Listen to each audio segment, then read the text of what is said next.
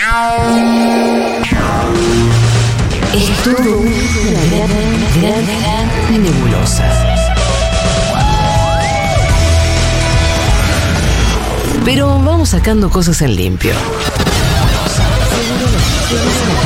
Seguro la Habana.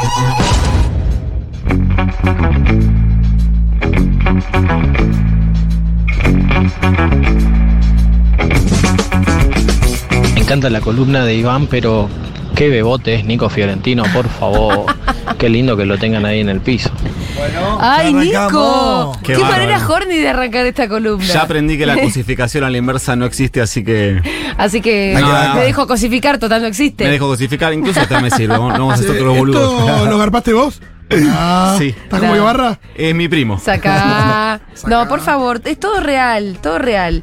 Eh, ya estamos. Para. ¿En vivo? Sí. Sí. Ahí me, ahí me veo. Ahí me Che, es un estudio. eh, a la mañana esto es eh, ¿Qué? muy distinto. Boludo, son dos La cámaras. mañana es Mordor. No, Pero pará, ¿qué son dos cámaras distinto? ahí y dos cosas de luz Sí, que parecen la porque- cancha de Vélez. Bueno, ¿Qué es? Dos señor, cámaras. porque eh, estas, ca- estas caritas hay que hay iluminarlas que, muy hay que bien. levantarla de alguna manera. Claro. Sí, Está sí. bien. Hay que iluminarlas bien, ¿no? De cualquier manera. No, me- eh, igual mejor que no, ¿eh? Porque esta cara que yo tengo ahora, les puedo asegurar que sin verla no es la misma que a las 7 de la mañana. Ah, o sea, vos te sentís un poco más. Y a las 7 de la mañana uno no es la mejor versión. No, no, Seamos está- todos, seamos sinceros también. Está en proceso de metamorfosis. Claro, hay que sentarse acá, ser divertido, ser dinámico, hablar de corrido, ser gracioso. Vamos. Es- Estamos al aire. Sí, eso seguro. Estamos, quise decir, streameando por YouTube también, por si quieren ir a, a verle la cara al bebo. Ahí estamos. Eh, el fandom de Iván Sí. se puede ¿Qué ir piensan? tranquilo. ¿Qué piensan? ¿Qué dicen? No, que, que, que, que se puede. Eh, chicos, realmente, anda máquina. Anda máquina. ¿No está Iván? No está Iván, ¿qué vamos a hacer? No. Aparte. eh, Anda a buscarlo. No, ¿y ¿sabes cuál es la cosa? Si no está Iván, Sí. es porque Iván. Claro. Yo no lo eché. Claro. Iván tenía sus cositas. ¿Qué vamos Una a hacer? máquina, no, nadie te detiene. Creo que es arroba, arroba Iván Jagroski, lo pueden, lo, No, lo a- Chargro. ir Jagros, es verdad. Pero además eso. em, Lo pueden ir a leer en Cenital si También. quieren, pueden hacer. Ah, vayan, No hay problema. Piérdanse de la brillante columna que está por hacer Nico Fiorentino. Así es, esperemos. Esperemos. Ahora vas a tener que estar a la altura de, Ahora de altura. eh, de lo que sea que acabamos de presentar. ¿Por dónde querés arrancar? Antes, Nico. Sí. Por suerte tenemos unos cuantos disparadores acá. Me gustan, lo vamos Sí, a escuchar sí. todos. Vamos a escuchar los audios y a la vuelta comentamos con Nico Fiorentino. Vamos. Hoy vamos a tener tres mujeres al frente de los tres ministerios, Trabajo, Desarrollo Social y Mujer y Diversidad. Nueva ministra de Trabajo, Raquel Kelly Olmos. ¿Está a favor o en contra de una reforma laboral? No, yo no creo en la reforma laboral, sobre todo porque cada vez que estos sectores la expresan, de lo que tratan es de conculcar derechos. Mi responsabilidad es cuidar el trabajo y el salario de los argentinos y esa va a ser mi prioridad. Historia a Tolosa Paso, ¿no? El auto está totalmente... A ver, ¿qué tal? ¿Cómo le va? Bueno, ¿cómo se siente de Tolosa Paz? ¿Cómo se siente? Acabamos de salir tranquilos, tranquilos porque no quiero que se lastimen. Simplemente está confirmado, la palabra oficial fue la del presidente, arranca una nueva etapa a cargo del Ministerio de Desarrollo Social de la Nación. Gracias por el tiempo y por supuesto esperemos a la jura. Todavía tengo que... Simplemente eso, gracias, los respeto muchísimo. Tres mujeres, es una, es una gran noticia para esta nueva etapa. Gracias. Acelén Macina, secretario de la Mujer, ¿sí? Diversidad e Igualdad, de San Luis. Bueno, ya ha sido designado, ya fue anunciado, fue confirmado su nombramiento que estará asumiendo en las próximas horas. Nuestra forma de gobernar en San Luis ha sido siempre de la periferia al centro. Y si algo quiero hacer desde el gobierno nacional es replicar lo mismo. Digo, hay que abrazar a las más humildes, abrazar a la gente que está lejos. Y son políticas nuestras de, de este gobierno, de este proyecto provincial, que dije que lo voy a abrazar siempre. No soy kirchnerista, no soy albertista. Abrazo el gobierno provincial. Entré también diciendo, para poder gobernar tenemos que construir colectivamente y esa construcción colectiva también es interministerial, es en equipo. Con Daniel Menéndez, que es subsecretario de Políticas de Integración y Formación en el Ministerio de Desarrollo Social y coordinador nacional de Barrios de Pie. Me parece que es indispensable que haya indigencia cero, que nuestro gobierno plantee, explicite que es intolerable que haya indigencia en nuestro país y que va a tomar medidas concretas para defender y para fortalecer el ingreso de quienes hoy están en una situación de debilidad y lo tiene que hacer. Eso, Daniel, implicaría, por ejemplo, también acompañar más allá de este bono puntual un proyecto de ley que lo establezca como un parámetro definitivo. Es un debate el tema de- del subsidio y de, y de la generación de trabajo. Yo creo que hoy la Argentina está en un escenario de emergencia. que La verdad que eh, hay un sector de la sociedad que tiene que estar subsidiado en sus ingresos, aunque sea de manera de emergencia, inmediata. ¿Estás por sacar un libro?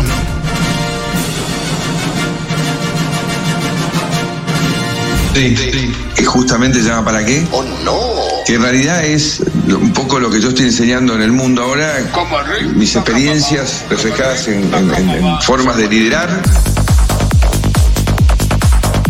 Eh, el libro es una Macri etapa el que sí, no, no es el nombre. Macri el gato. es, eh, es para qué. Tiene toda una primera parte que podría ser una especie de coaching ahora que está tan de moda, porque tiene que ver con el liderazgo, con cómo él llega a Boca o, o es presidente de Boca, la ciudad de Buenos Aires. Son conceptos más, dice, soy un líder y así se es un líder. El líder es bueno, el líder es bello, no hay voluntad, olvídate de ello. Mamita Macri. Pero los adelantos del libro de Macri van en consonancia con las barbaridades que está diciendo Macri sobre el peronismo. Dice, va a haber que tomar medidas drásticas, vamos a cerrar empresas públicas, vamos a abrir la economía y la empresa que no sea competitiva va a tener que cerrar. No, no hay ambigüedades en esto. Es un tanto zen la contratapa. Ok. Es sobre mi viaje personal. Sí, y lo que aprendí en él. ¿Para qué tiene una contratapa que invita a la incógnita? Te lo leo, te lo leo. Es como el amor. Se trata de una vibración que solo se siente en el corazón. No hay que resignarse a vivir sin amor o a no encontrar la vocación. Están allí esperándonos en algún lugar. Se trata de encontrarnos. Son nuestros para qué. Es la mente más poderosa que nos hemos encontrado. O sea, estás hablando, Macri está anunciando algo así como, no sé, algunos centenares de miles de despidos para empezar a hablar de su forma de llegar a una Argentina no populista. Vengo y rompo todo, ¿no? Lo que está diciendo.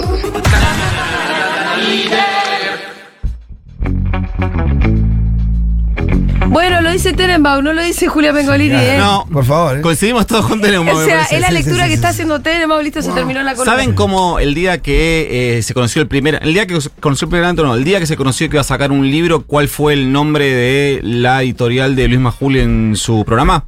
Te amo, Macri. Eres ¿Para qué? ¿Para qué? Para que- Ah, igual, igual que el libro de, de Macri. Capaz que lo escribieron juntos. Puede ser, puede ser. ¿Vos qué sospechás? Eh, que lo va, que va a hacer cola para comprarlo. ¿Qué? Porque no te pongas luz UTV tampoco. no hace falta, Nico. ¿Quiere arrancar por el- los. A- arranquemos un poco por el libro ya que estamos acá. Mira. ¿Lo estuviste hojeando un poco? Estuvimos hojeando el, el adelanto, que es. eh, hay que decirlo, es bastante parecido a lo que escuchamos recién en el editado, lo que dijo Teneumann. Es Sí. un eh, Macri absolutamente radicalizado, eh, resaltando ideas eh, liberales. Mira, si te leo un par de líneas, dice, habla del, resurgimiento del ideario liberal, que ha sido una verdadera bocanada de aire fresco. Cuenta que hay que ir a hacer una reducción drástica del déficit fiscal, el control por parte del Estado del orden público. Así que si tienen pensado salir a manifestarse, piénselo dos veces. Me encanta porque. Lo único que Estado- quiere que el Estado controle es el orden público. Lo demás no habría que controlar nada, ¿no? Fíjense, fíjense esto, qué interesante la lectura que tiene sobre el rol del Estado y cómo muchos socios de Juntos por el Cambio, lo primero que se me viene a la cabeza es la UCR, puede convivir con ideas así. Dice Macri, el populismo nos ha traído, nos trajo hasta aquí con su mensaje repetido hasta el hartazgo. Ese según el cual el Estado es el único protagonista de nuestra vida social y económica. No lo es. Es más, dice Macri, el Estado, y escuchen esto, les puede dar, eh, agárrense la silla. El Estado es el que más ha hecho por destruir y complicar la vida de los argentinos. Pero por, ¿por qué se quiere meter a administrarlo? Eh, Para destruirlo. Claro, porque Claro. siempre la discusión de fondo, el rol del Estado. Y sí. siempre la Eh, discusión es de fondo es eso. Dice, esta vez no habrá tiempo ni sustento político para quedarnos a mitad eh, de camino. Dice, eh, no podemos llegar al gobierno con prejuicios ideológicos de ningún tipo. Habrá que tomar decisiones, hashtag drásticas. Eh, aquel Él buenismo. pone que- hashtag. No, el hashtag lo agregué, lo, lo Ah. agregué yo. Eh, ese, aquel buenismo que algunos señalaron durante nuestra gestión no va más, el populismo light no es una opción. Ahora, esto que parecen ideas generales, después lo dice con muchísima más claridad. Dice, quiero plantearlo con todas las letras. Dos puntos. El Estado argentino, tal, tal como lo conocimos, ha colapsado. Hoy no es otra cosa que una gigantesca fábrica de déficit, inflación y pobreza. ¿Qué plantea hacer con esto? A partir de esta situación, sigue Macri. No será, tan, no será cuestión tan solo de hacer recortes aquí y allá. Es mucho más que eso. Existe una larga lista de empresas públicas que deberán pasar a ser gestionadas por el sector privado, sin excepciones, o que deberán ser eliminadas. No puso, no dice cuáles. No, dice pero cuáles, pero si, ha- si me das un lápiz y una hoja, te las hago. Sí. Aerolíneas arranca primero. Sí, Aerolíneas, IPF tele- me preocupa un montón, ¿eh? la televisión pública la agarran un montón, Sí. la agarran un segundo. Yo creo que IPF es lo último, es lo último que Sí. tocaría porque. Porque eh, le garantiza el financiamiento, ¿no? Porque es privatista, pero no es boludo. Claro. Bueno, ojo. Guita necesita. Ojo, porque a mí me parece que a la racionalidad le gana la ideología en, en algunos casos y en el de Macri también. Sí, pero a la hora de gestionar, hoy gestionar sin IPF es un quilombo. Desregular por, to- eh, por completo el mercado em, de los hidrocarburos y sobre todo teniendo en cuenta lo que es eh, gasoducto, producción de gas, vaca muerta, sería... ¿Se lo podés ir a explicar, Nico? Porque yo no sé si lo tiene Sería claro suicida, ¿no? Sería suicida para su Tengo, gobierno. tengo canales intermedios para hacerle llegar la... Podés decirle llegar el dato, y Pepe no, mirá que, mirá que se, se- o sea, se pierde de verdad una empresa absolutamente estratégica que lo va a Es hacer cada vez más. Hay cosas que de IPF nunca, de la posible privatización de IPF nunca habló, Mm. nunca fue una idea durante su eh, gestión y em, sí es cierto que durante su gestión se favoreció un montón la entrada de capitales privados absolutamente medio golondrina. Teníamos un ex CEO de, de Shell, ¿no? Exactamente. Administrando. Eh, No, y aparte si mirás- JJ Aranguren. Si mirás el aparato de los medios, en La Nación nunca lo viste, lo de IPF. No. Y en no. las aerolíneas una vez por semana, pero lo de IPF no. No, son, no, no, sí, son de derecha, pero no boludo, como dicen. No, no, IPF me parece que es algo demasiado decisivo para la economía argentina como para, para desprenderse de eso. Pero sí tenés que pensar en aerolíneas, tenés que pensar, no sé, en Enarsa, en, en- empresas. Eh, AISA podría privatizar tranquilamente, ya la conocimos como Aguas Argentinas. Claro. ¿Andaba re bien o no? Sí. Como Aguas Argentinas. Eh, y, y, A mí lo bueno, que me llama la atención sí. de todo esto es que es espectacular porque él plantea un escenario de un estado generador de pobreza, ¿no? Dice, habla de un estado generador de pobreza. Entonces dice, entonces lo que tenemos que hacer es que, que hay que privatizar todo esto. Ahora, la última experiencia que tenemos de privatizar para generar un estado más chico que genere, eh, que no que sea no deficitario, fue la máquina de pobreza más grande que, cono- conoció la Argentina, claro. Mm.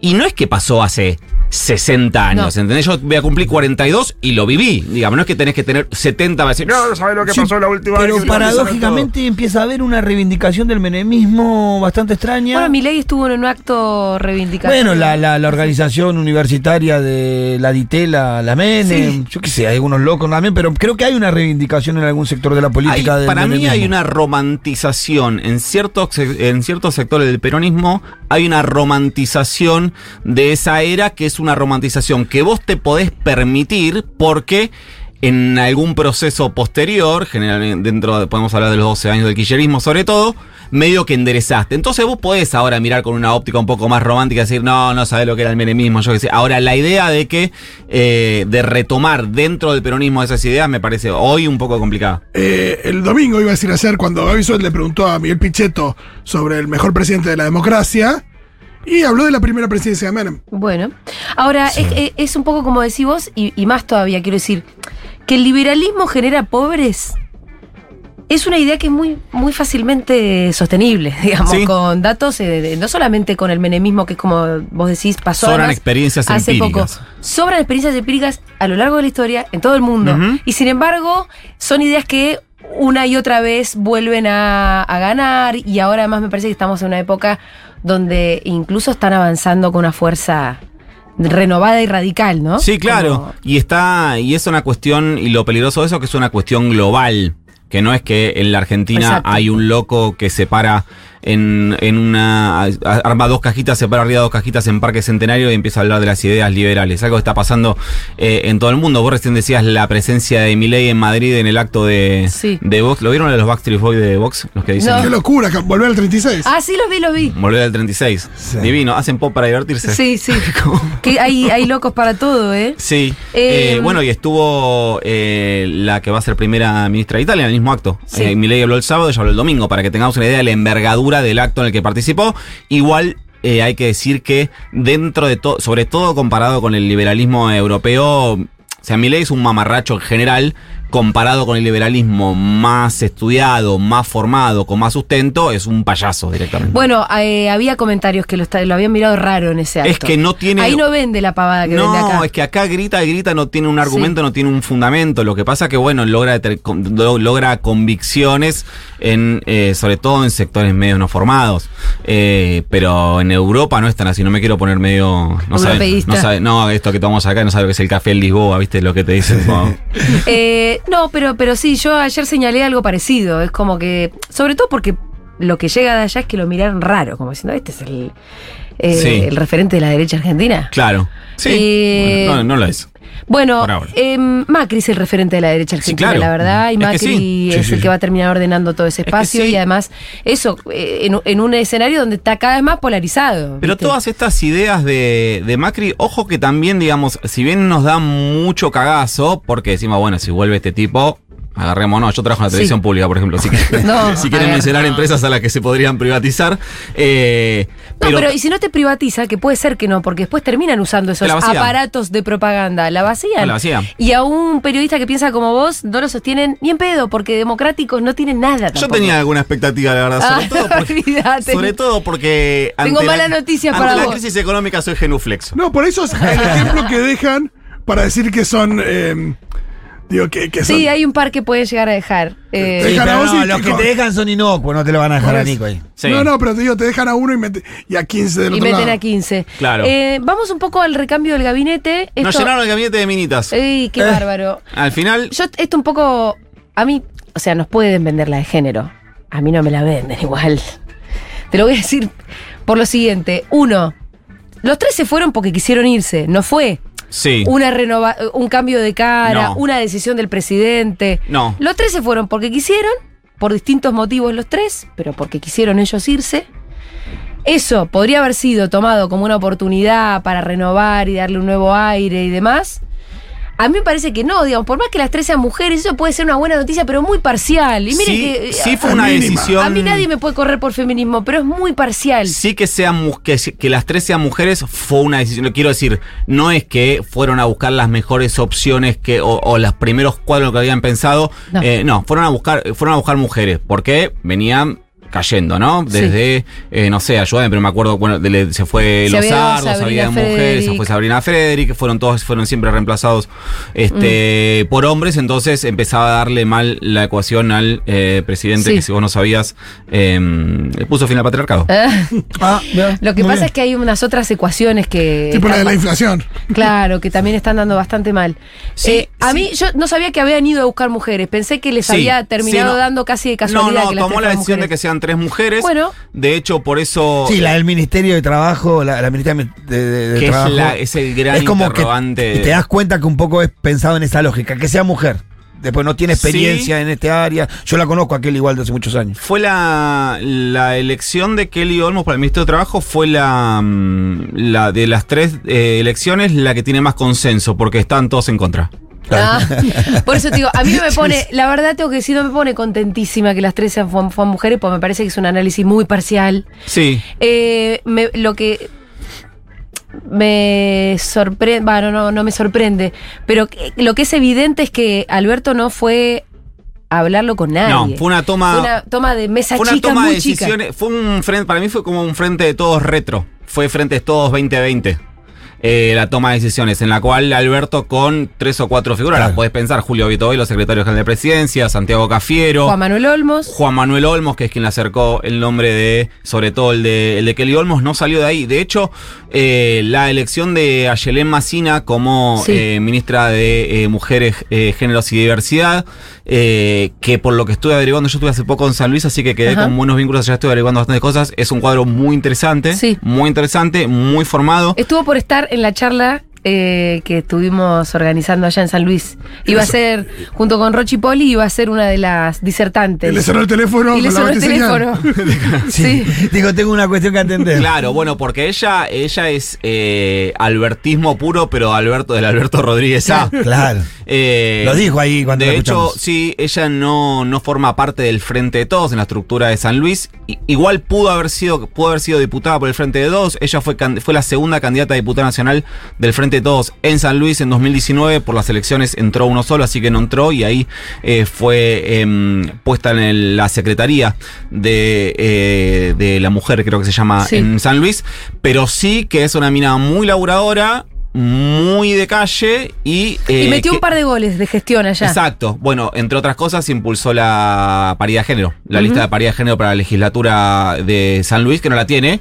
Y piensen en San Luis que, eh, más allá de que nosotros por ahí tenemos una mm, mirada un poco colorida a partir de Alberto Rodríguez A, que es medio artista, Sí. entonces tiene una. San Luis es una de las provincias con eh, donde mayor peso tiene la iglesia católica real, real, real, real.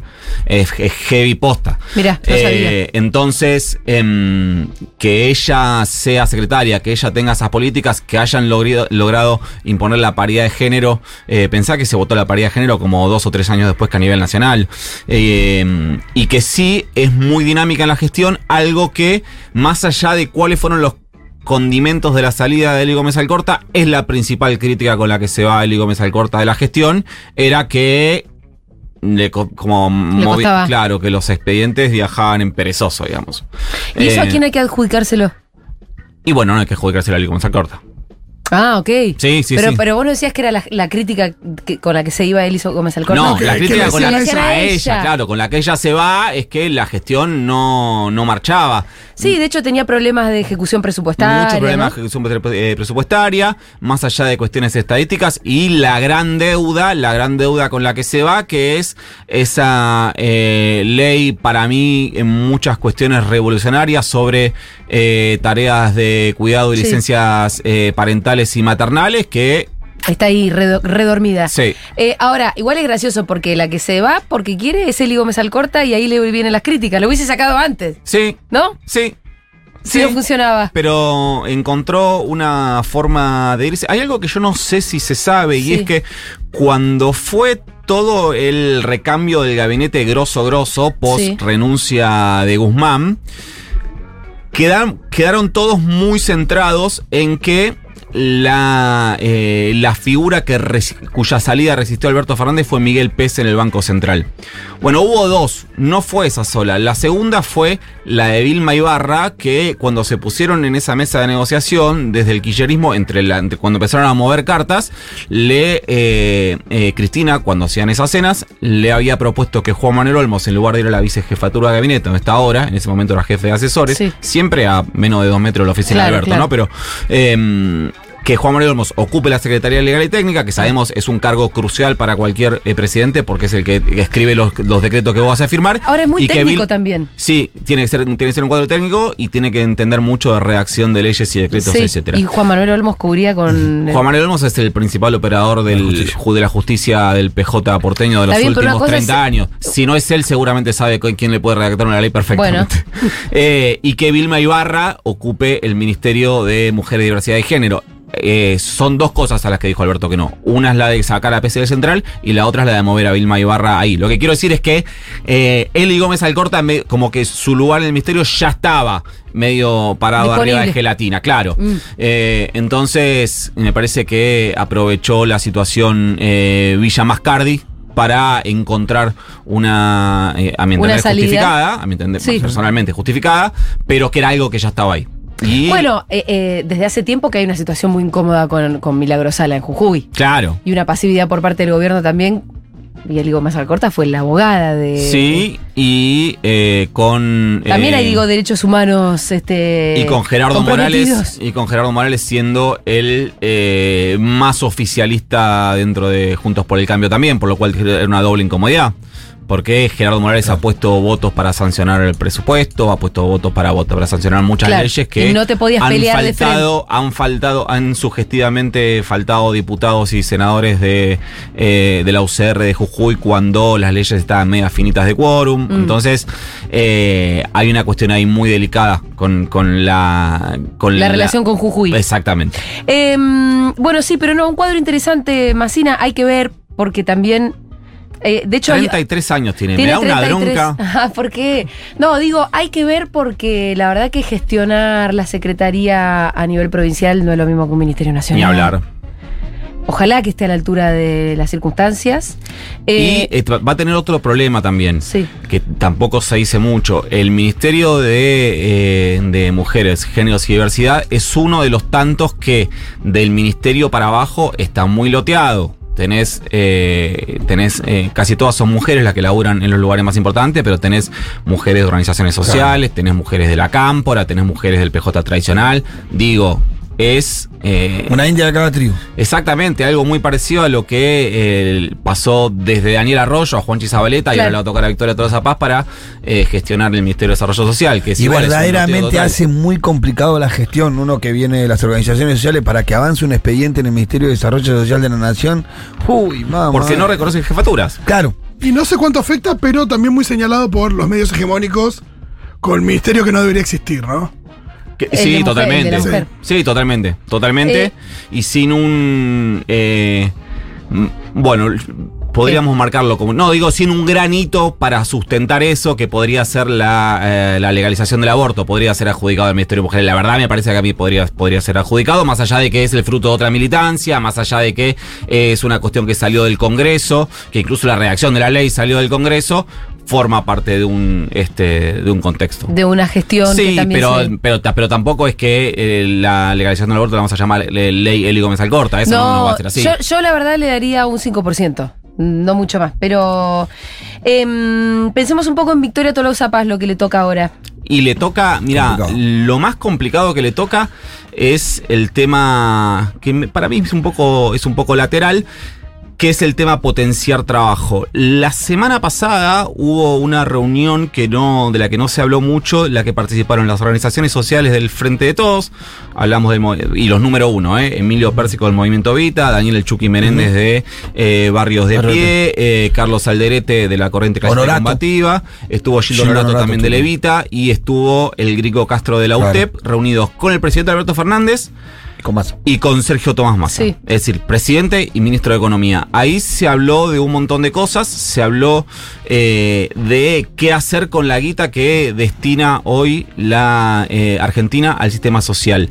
Hay algunos datos que son eh, interesantes. La Argentina en 10 años pasó de eh, destinar el 5% al 13% del PBI a ayuda social. En un periodo de tiempo en el cual la pobreza ni, ni bajó aunque tuvo altibajos, hay que decir, la pobreza, esa idea de que la pobreza siempre está bajando no es así. Cuando hay algunas políticas, la pobreza, la pobreza baja, cuando hay otras políticas, la pobre- la pobreza sube. Digo, más allá de eso, pero estructuralmente no se resolvió. Es decir, se destinó un montón de guita y que estructuralmente no se modificó. Hubo mejores momentos o peores momentos. Hubo momentos en los que por algunas políticas alguna eh, cantidad de personas salieron de, eh, superaron la línea de la pobreza, después volvieron a bajar. Algunos que están arriba bajaron, algunos bajaron hasta la indigencia, pero estructuralmente no se resolvió. No, me Entonces- parece que lo que decís es que con ese aumento en la porción del PBI destinado a eso, se evitó que subiera mucho. Exactamente. Y la eh, espada de Damocles con la que eh, asume Victoria Tolosa Paz es la, y como la de casi todos los ministerios que administran mucha guita, es la del FMI. Mm. El FMI está poniendo la ahí. lupa sobre eh, el gasto el gasto social. Hoy son 1.271.000 los planes potenciar trabajo. Ya se dijo que no se van a dar más. La política de transformar eh, este empleo de la economía eh, social, economía popular, para mí son laburantes, laburan todos o la gran mayoría, y si no hay un problema de controles, deberían estar laburando. Eh, a traspasarlos al, al empleo privado estable, creo que no llegan a 100.000 de los que han pasado hasta ahora. Entonces es un proceso muy, muy lento. No es que vos tenés hoy un mercado laboral eh, hambriento de agarrar gente, eh, incluso con la posibilidad de este traspaso, que es durante un año eh, siguen cobrando el potencial trabajo y vos como empleador cubrís la otra parte del salario, digamos. Incluso siendo muy beneficioso, no hay, y tampoco hay una tasa de desocupación muy alta. Entonces eso viene medio... y, que- y bueno, entonces va a tener que gestionar eso, va a tener que terminar la auditoría que se está haciendo, que es a dónde va esa guita. El, el principal problema que tiene el plan potencial trabajo es que se lanzó en febrero de 2020 y en marzo de 2020 la Argentina eh, entró en la vorágine global de la crisis global del, del capitalismo más grande de los últimos 100 años. Entonces el plan potencial trabajo se empezó a de- eh, a repartir para tapar baches. Era el ministerio pidiendo dame potencial de trabajo porque la gente la está pasando para el orto. Bueno, hoy ese es el mapa. Bueno, eso, esa situación ya salimos, pero tenés que resolver eso. Eh, hoy del 100% de la guita que sale del Ministerio de Desarrollo Social, el 95% va directo a bolsillo de trabajadores, es decir, al plan y el 5% va a eh, maquinarias, herramientas, materiales, es decir, no se están reforzando las unidades de gestión para que eh, se desarrollen productivamente y eh, generen su propia, acá me voy a poner marxista, plusvalía, para que esa plusvalía sea la que vaya al bolsillo de los laburantes y no el potencial de trabajo. Bueno, esa es una de las cosas que le pidieron al gobierno, que haya más inversión en materiales, en herramientas y en maquinaria. El monotributo eso. productivo es una También, herramienta que las organizaciones vienen empujando Vienen muy bien, pidiendo. que habla de la registración de muchísimos de los trabajadores que están por fuera del sistema y también con una ayuda para equipamientos y algunas cuestiones. Exactamente. El armado del Consejo de la Economía Popular, que es parte de la ley de. Supuestamente esta semana tenía que salir el, con- el decreto para armar ese consejo que viene desde la ley de emergencia Claro, de 2020 de- de- y nunca se armó. Sí, inclu- inclusive antes de. de- Sí, diciembre de de- 2019. Sí, Sí. ahí. Sí, Eh, y así estamos. Nico, bueno, ya te tenés que ir, pero dos líneas sobre Kelly Olmos. Evidentemente tiene que ver con la cercanía con Juan Manuel Olmos. Sí. Pero vos lo que dijiste fue ahí sí hubo consenso porque todo el mundo se enojó. Es que. ¿Están así? Es que su- casi que su principal valor para asumir como ministra de Trabajo es que ningún sector del universo sindical se la puede adjudicar como propia. Claro. ¿Entendés? Entonces hay enojos en todos lados porque cada vez que se, cada vez que se genera la vacante en el Ministerio de Trabajo, todos quieren poner. Sí. Eh, en este caso salió, salió por arriba del presidente Alberto Fernández con una designación absolutamente sorpresiva. Ahora. Una, una persona que ocupó muchos cargos, todos cargos menores, ninguno vinculado al universo laboral, nunca. Eh, ese es el gran problema, porque lo otro podría ser hasta una virtud.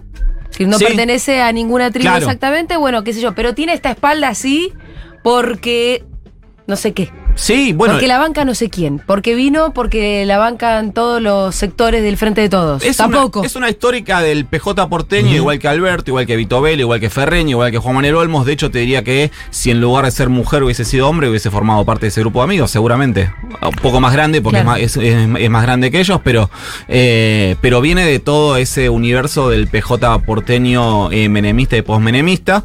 Yo, no- yo igual no lo menciono.